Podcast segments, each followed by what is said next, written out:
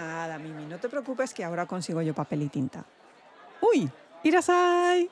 Anda, vente conmigo que tengo que ir a comprar material de escritura porque hoy tenemos de invitada a Lady Heion, una dama coreana del siglo XVIII que al igual que escribió la crónica de su vida, se ha ofrecido a escribir la crónica de la izakaya. Lujazo total. Venga, vamos, pero antes, que suene la música. Arigato.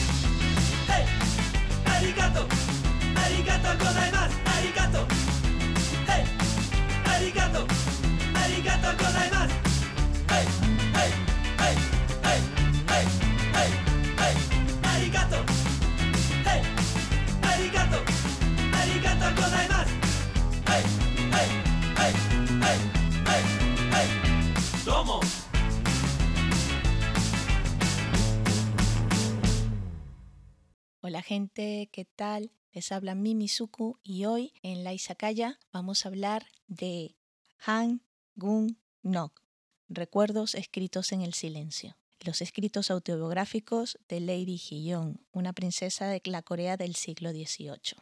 Esta obra, que también se conoce como Han Yuk Mayok o Memorias escritas en el silencio, es una recopilación de cuatro manuscritos realizados por la que en ese momento era la abuela del el rey Suyón, pero que en su momento fue la esposa del malogrado príncipe Sado, princesa en vías de convertirse en reina de Corea, y que es considerada una obra maestra de la literatura coreana contemporánea. Pero empecemos por el principio. ¿Quién es Lady Haeyoung? ¿Por qué es tan relevante? ¿Qué fue su vida que hizo que sus escritos fueran tan relevantes y se convirtieran en una ventana a la vida de la corte del siglo XVIII, así como una voz testifical del el famoso incidente del asesinato en manos de su padre del príncipe Sado? Pues eh, se sabe mucho de ella y a la vez no se sabe lo más básico. No existen registros históricos de cuál era el nombre personal. En esa época, en el siglo XVIII, en la Corea de Joseon, los nombres personales de las mujeres no quedaban registrados en ningún sitio. Los conocía su familia y pare usted de contar. A ellas se les referían dependiendo de su posición dentro de la familia la hija de, la madre de, la esposa de. Esto varía un poco en la familia real, como es normal, se empiezan a referir a ella por sus títulos. En este caso Lady John, que es uno de sus títulos, porque tenía muchísimos, pero este es el más conocido y por el cual se dio posteriormente a conocer a través de sus manuscritos. ¿Qué sabemos? Sabemos que nació el 6 de agosto de 1735 en el seno de la familia Pung Sang-hon.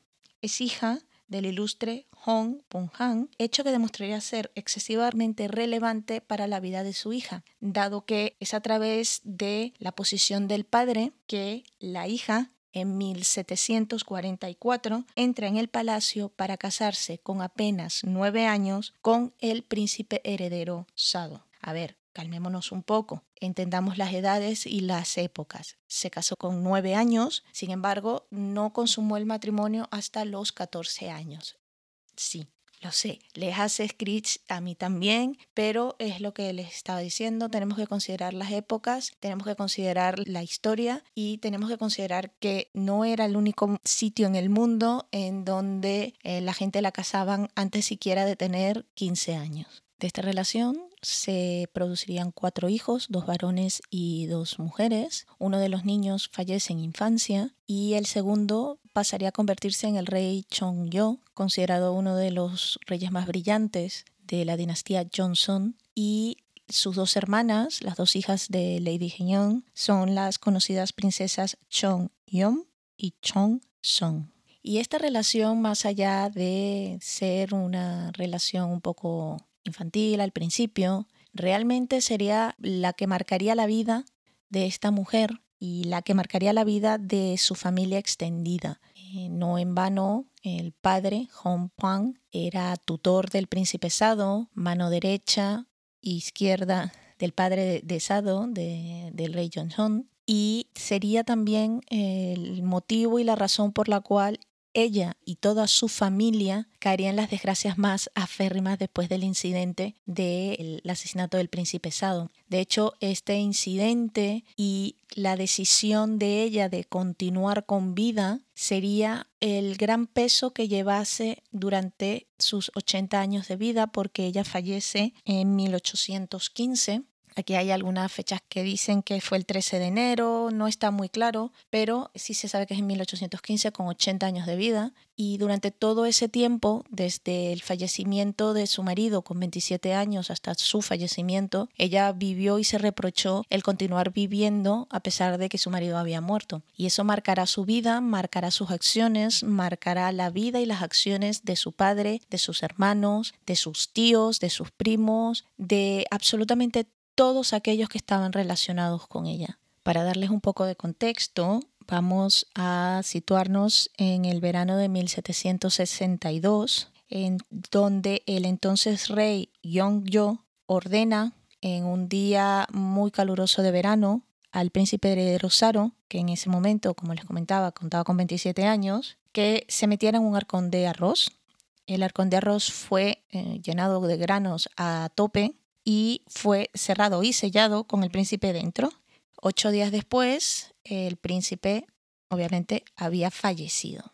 Si les parece un método de matar a alguien bastante cruel, inusual y cruel, pues la realidad es que fue inclusive una decisión de lo que venía siendo el gobierno de Corea, porque tengamos en cuenta que era el príncipe heredero. Cualquier otra acción, si se derramaba su sangre, se veía obligado a entrar en guerra contra quien la derramase, con lo cual tenían que buscar un método para ejecutarlo, porque realmente lo que buscaban era ejecutarlo, sin que se derramase una gota de sangre real y sin que fuese forzado a hacerlo, tenía que él entrar. Pero ¿por qué llegó a este punto? Pues por rencillas familiares. El rey Yongyo era un hombre que tenía un temperamento muy feroz y Sado era eh, lo diametralmente opuesto. Estaban constantemente peleando. Sado, según cuenta ella, era una persona muy tímida, muy débil y siempre estaba siendo tocado por su padre. Y esto generó que fuese cada vez más receloso en la relación con su padre, lo que a la vez el círculo vicioso, pues el padre remetía más contra el hijo y la cosa no era tampoco muy favorable con respecto de la madre porque con su madre tenía exactamente el mismo problema. La madre para evitar caer en desgracia con el marido, con el rey, entre el 95 y el 99% del tiempo se ponía del lado del rey contrasado y esta situación se hizo inclusive más agravada cuando Asado se le nombra como príncipe regente y empieza a tomar una serie de decisiones que su padre no estaba muy de acuerdo. Hagamos el inciso, fue nombrado regente con 15 años. El chico no había terminado de ponerse los pantalones largos cuando ya tenía que mandar en una nación, y además una nación tan difícil como Corea.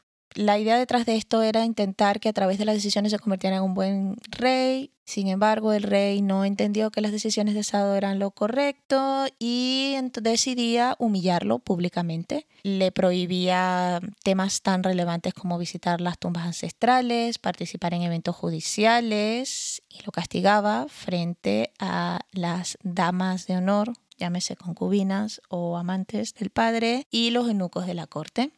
Obviamente todo esto llevó a Sado a tener una salud mental bastante mala y empieza a degenerar muchísimo a partir de 1752 con el fallecimiento de su hermana, la princesa Wang Yo, porque era uno de las pocas puntos de apoyo con el que él contaba en la corte y el dolor para él fue insuperable, lo que empieza a desarrollar problemas mentales, se dice que empezaba a tener alucinaciones en donde veía al supuesto dios del trueno, que a su vez lo dejó con fobias a las tormentas y un pánico a cualquier grabado que llevase los caracteres del texto. En 1757, la madre adoptiva de Sado, así como otra de las esposas del padre, murieron y lamentablemente fueron las dos mujeres que durante su crecimiento habían sido amables con él, lo habían más o menos cuidado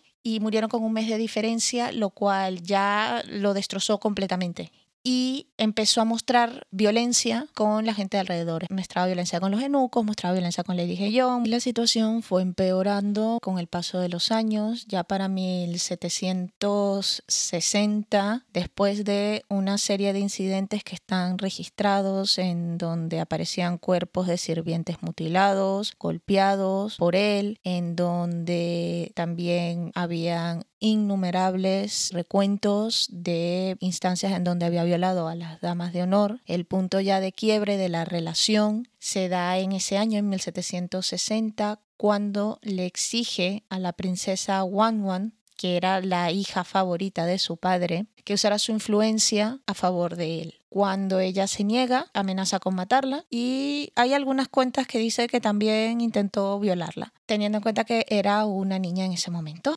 Este declive lo llevó a que el rey Yo tuviera que actuar porque había un miedo fundado de que iba a terminar matando a todo el mundo. Y de esta manera es como un 4 de julio de 1762 termina en el Arcón del Arroz. Solución que en parte también se tomó para proteger a Lady Geñón y al hijo inocente que estaba llamado a ser su sucesor y por lo tanto el próximo príncipe heredero, porque en aquel momento en el reino se practicaba el castigo comunal, lo que significa que cualquier castigo que se le aplicara asado tenía que aplicarse a su esposa e hijo. El rey ni quería aplicarle el castigo a la Lady Geñón, ni mucho menos deseaba a matar al hijo de Sado, siendo el descendiente del trono. Así que lo que hizo fue despojarlo de absolutamente todos sus títulos y le ordena subirse en el cofre de arroz y ocho días después fue declarado muerto cuando abrieron el cofre y no tenía vida. No se sabe en qué momento esos ocho días, pero bueno, ocho días después estaba muerto. ¿Qué pasó entonces? Una tormenta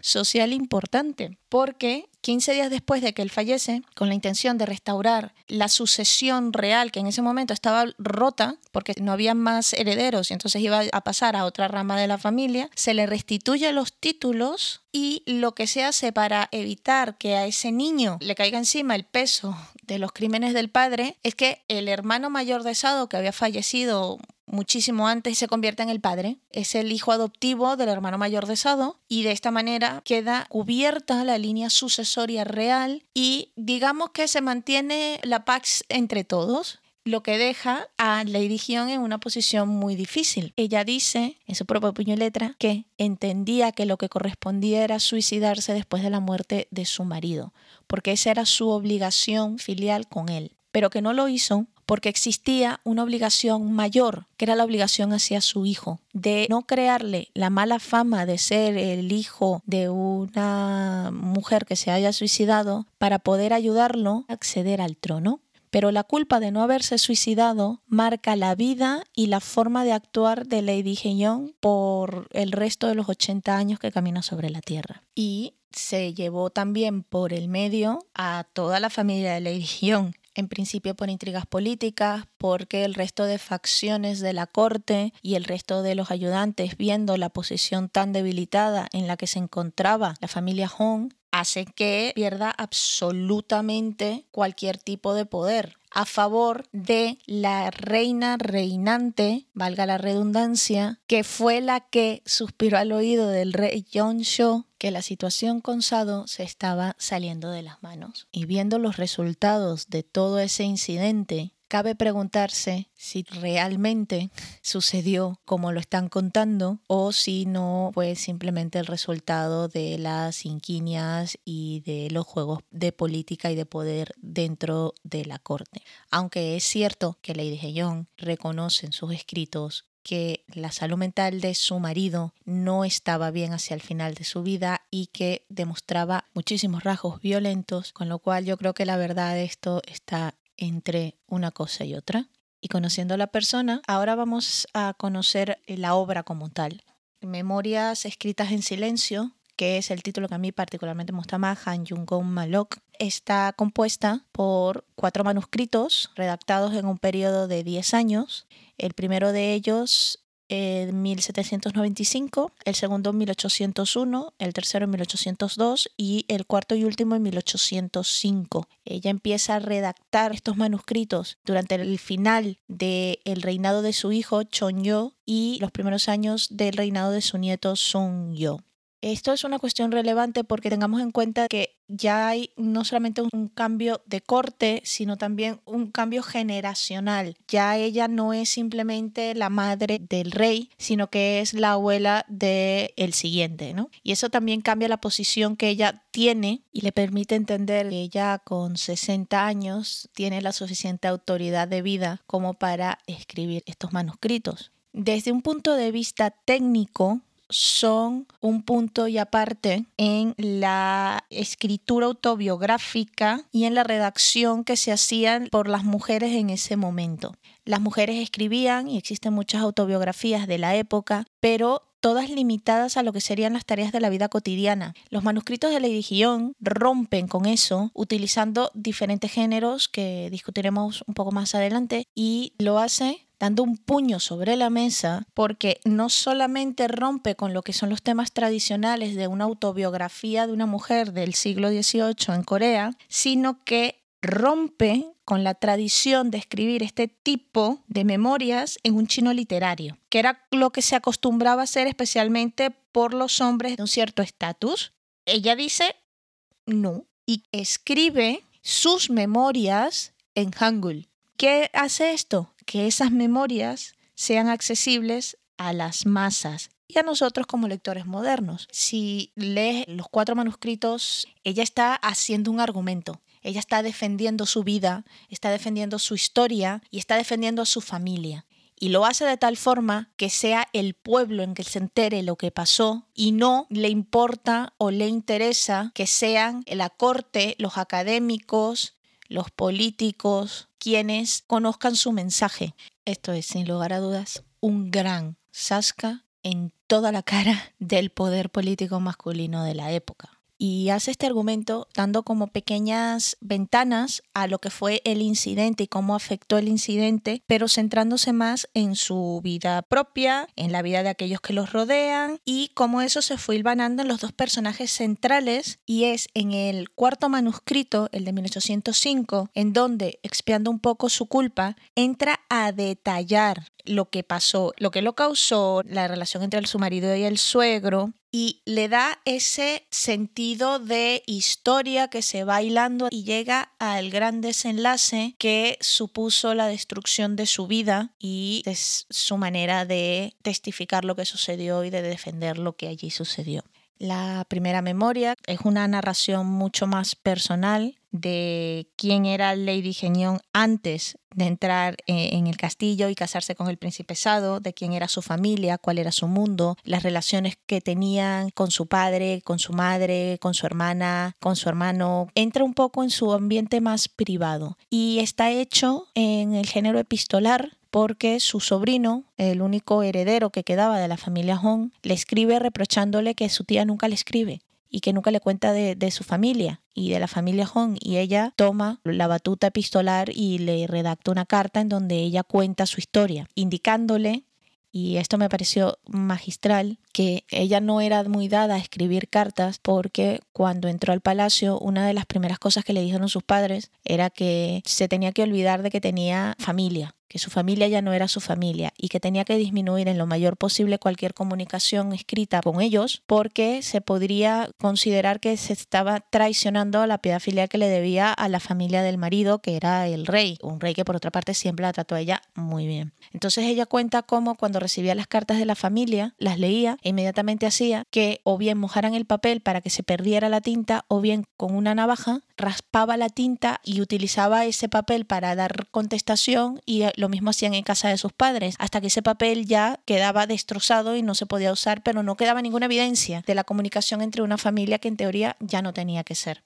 Es también esta memoria una apología a su padre y al carácter y a intentar limpiar el nombre de su padre que tanto había sufrido a manos de ella y lo representa como un hombre piadoso, que cuidó a su madre enferma, que cuidó a su hermana enferma. O sea, básicamente una defensa por la vida de ese padre que quedó tan marcada por estar relacionado con el príncipe Sado y el incidente del príncipe Sado y también es una apología de su decisión de mantenerse con vida, de no suicidarse después de que su marido falleciera y las razones por las cuales no lo hizo, el sentido de obligación moral de mantenerse viva por su hijo, ni siquiera por sus hijas, para evitarle mayores desgracias y permitirle alcanzar su destino. Esta esfera privada la pierde en los siguientes manuscritos porque estas memorias están dirigidas a su nieto, el rey Sun Yong, no como su nieto, sino como el rey, y van incrementando la inclusión de la vida pública, tanto en lo que dice como cómo lo dice. El manuscrito de 1801 se escribe en un momento muy crítico. El hermano menor de Lady Geñón y su tío son ejecutados por orden del gobierno por haberse convertido, en teoría, al catolicismo.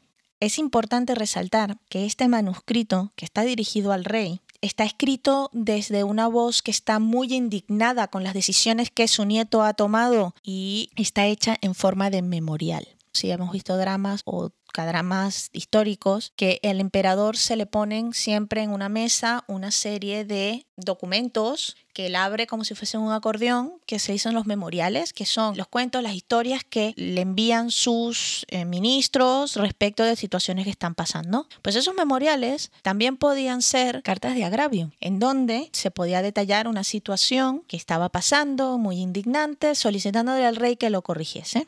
Este tipo de memorial, específicamente la de las cartas de agravio, era un privilegio exclusivo de los hombres que tenían permiso de participar en la vida pública. Este señor agarra dice, no, yo, un ciudadano privado, voy a dirigirme al rey con mis agravios por esta situación tan injusta con mi hermano y con mi tío, los cuales han sido ejecutados y han mancillado su nombre sin tener las pruebas oportunas ni necesarias porque ella argumenta en este memorial que los cargos usados para justificar la ejecución de los dos hombres eran puramente políticos y que el destino que ambos sufrieron por ello fue extremadamente injusto y une esos cargos no tanto a la conversión al cristianismo o al catolicismo, sino realmente a una situación que se da años antes en donde el hermano de la edición se vio relacionado con determinada persona que posteriormente fue ejecutada por un intento de traición, vamos, por estar asociado con revolución. Entonces ella argumenta que fue un juicio político basado en la situación antigua del rey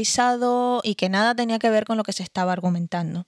Y no bastándole simplemente decirlo y dejarlo claro en Hangul para que todo el mundo se enterara, procede durante todo el memorial a presentar cada una de las evidencias para desvirtuar las alegaciones que estaban hechas contra el hermano y contra el tío y que los llevaron a la ejecución. Además de hablar con un grado de indignación moral que en esa época no se le permitía a la mujer, porque en teoría ella tiene que callar y ser, pues esta señora pues no, no me callo y no soy. Y te lo hago en un lenguaje que tú conozcas. Con el mismo método escribe el memorial de 1802, pero este memorial se enfoca mucho más en dar un recuento sobrio y a veces nostálgico de la obsesión que tenía Chonyo en conseguir eh, restaurar la imagen de su padre, inclusive desarrollando planes para montar un memorial que recuperase el honor de sus ancestros y cuenta cómo para, creo que era su cumpleaños 60 o poco antes de su cumpleaños 60, él se la lleva en una procesión grandísima, la pasea por todo Corea para conocer el sitio donde va a poner la tumba de su padre y probablemente la de ella posteriormente. De hecho, en un momento le dice a Sun Yo, tan grande es la obligación filial que estuvo sobre el peso de tu padre, que su obsesión era restaurar la imagen de un padre que poco conoció, porque tenía ocho años cuando lo mataron, pero que vio cómo destruyó la vida de su madre. Le da un matiz humano a un rey que ya era muy amado y que fue considerado y sigue siendo considerado uno de los reyes más brillantes de la dinastía Johnson, pero es el perfil de la piedad filial de ese hijo por sus padres a pesar de la estructura que evitaba que se le diera el respeto y que él consideraba que merecía.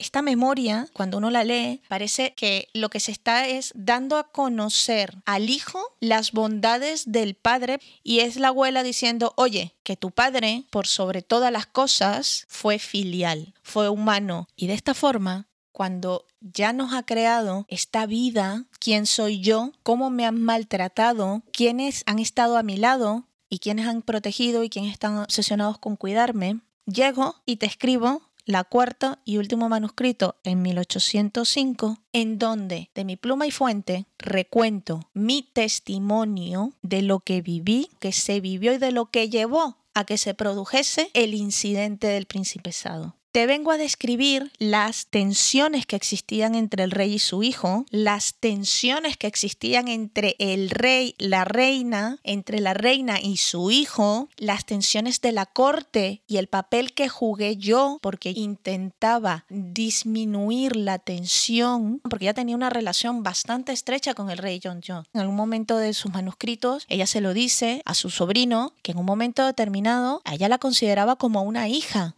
cómo se vivió la enfermedad, el deterioro mental de alguien que conoció desde que tenía nueve años y que vio cómo a partir de un punto determinado pues su mente simplemente rompió. Es por esto que mucha gente considera que este cuarto manuscrito viene a funcionar quizás como un capítulo final de una novela que se viene hilando desde el 1795 de forma muy crítica con los participantes y que en esta memoria resuelve muchas de las preguntas que quedaron sin respuesta y que se generaron durante todas las memorias que la precedían considerándolo el verdadero único recuento de lo que pasó en ese incidente. Este punto ha sido extremadamente criticado por los historiadores y por historiografistas porque cuando ella decide narrar en primera persona los hechos y acontecimientos que están viviendo, ella rompe con la necesidad objetiva de separarse de la historia. Entonces, como ella habla en primera persona, bailando entre lo privado y lo público, esto rompe con los estándares ortodoxos de la historiografía. Entonces, mucha gente no le da ese contexto de un recuento de la verdadera historia, sino más bien una narración de un punto de vista de alguien que sí vivió eso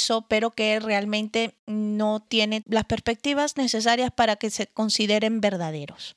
Críticas y opiniones aparte, lo que es claro es que estos cuatro manuscritos son una ventana a una Corea del siglo XVIII, a la corte real de una Corea del siglo XVIII, marcada por las intrigas, por las desgracias familiares, por la necesidad de sobrevivir a pesar de querer morir, por la culpa, por el sentido de vale todo para quitar a alguien del poder y ponerme yo, y también son una ventana a la vida privada de esta mujer y de la gente que estaba alrededor de ella, porque obviamente es indiscutible de que en esos manuscritos se habla de otras personas, se hablan de las princesas, se habla de las reinas, se hablan de, se hablan de otra gente. Entonces es como, te voy a dejar entrar en este mundo que está tan separado de nosotros, lo voy a hacer a propósito en un lenguaje que tú lo entiendas, para que tú entiendas la historia tenemos que entender de que nosotros vemos este manuscrito como un todo, pero realmente fueron 10 años desde el que se hizo el primero hasta que se hizo el último. Realmente no creo que ella lo pensase como una obra completa, pero al final así fue que lo hizo. Son los historiadores posteriores los que hacen la edición de esos manuscritos intentando darle un sentido al trabajo y a la obra de Lady Hayon. Y después de toda esta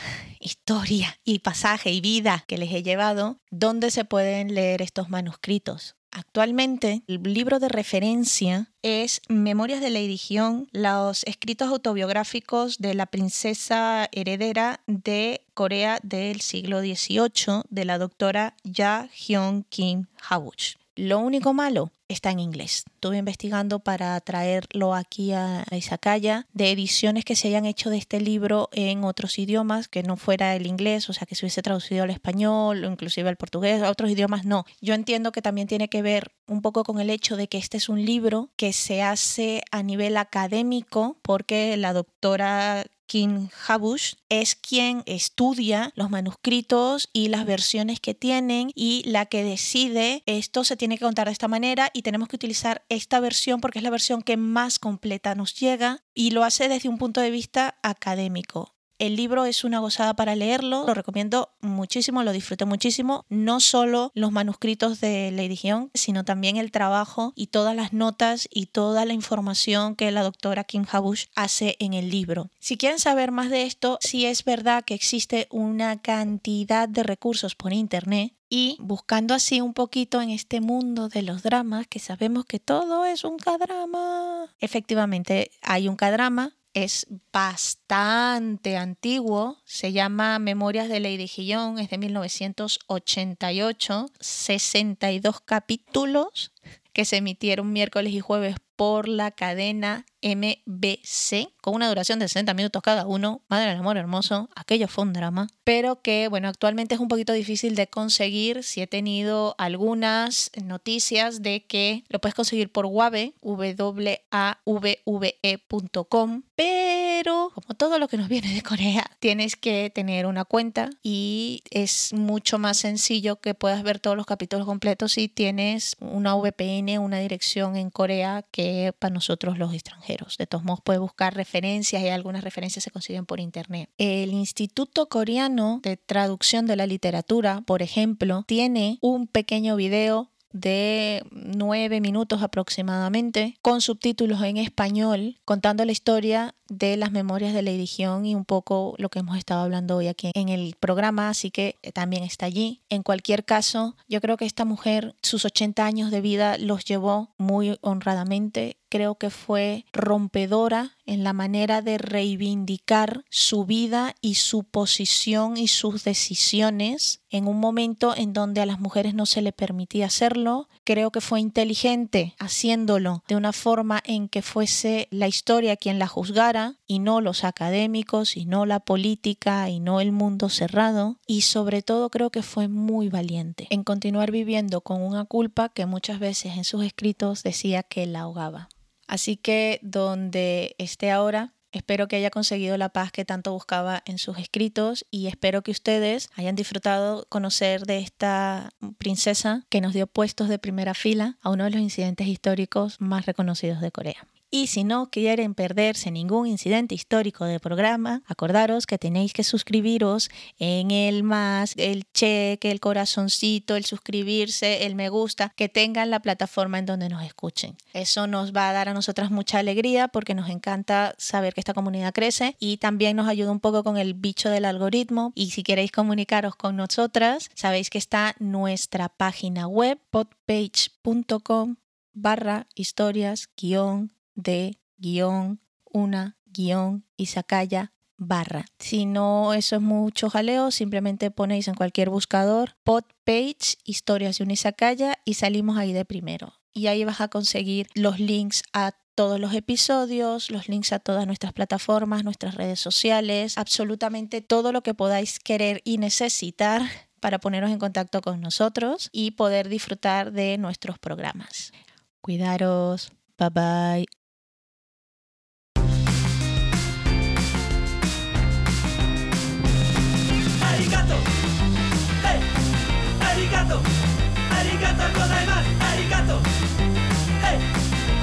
ありがとうございます。はい。はい。はい。はい。はい。はい。はい。ありがとうはい。ありがとうありがとうござい。ますはい。はい。はい。はい。はい。はい。どうも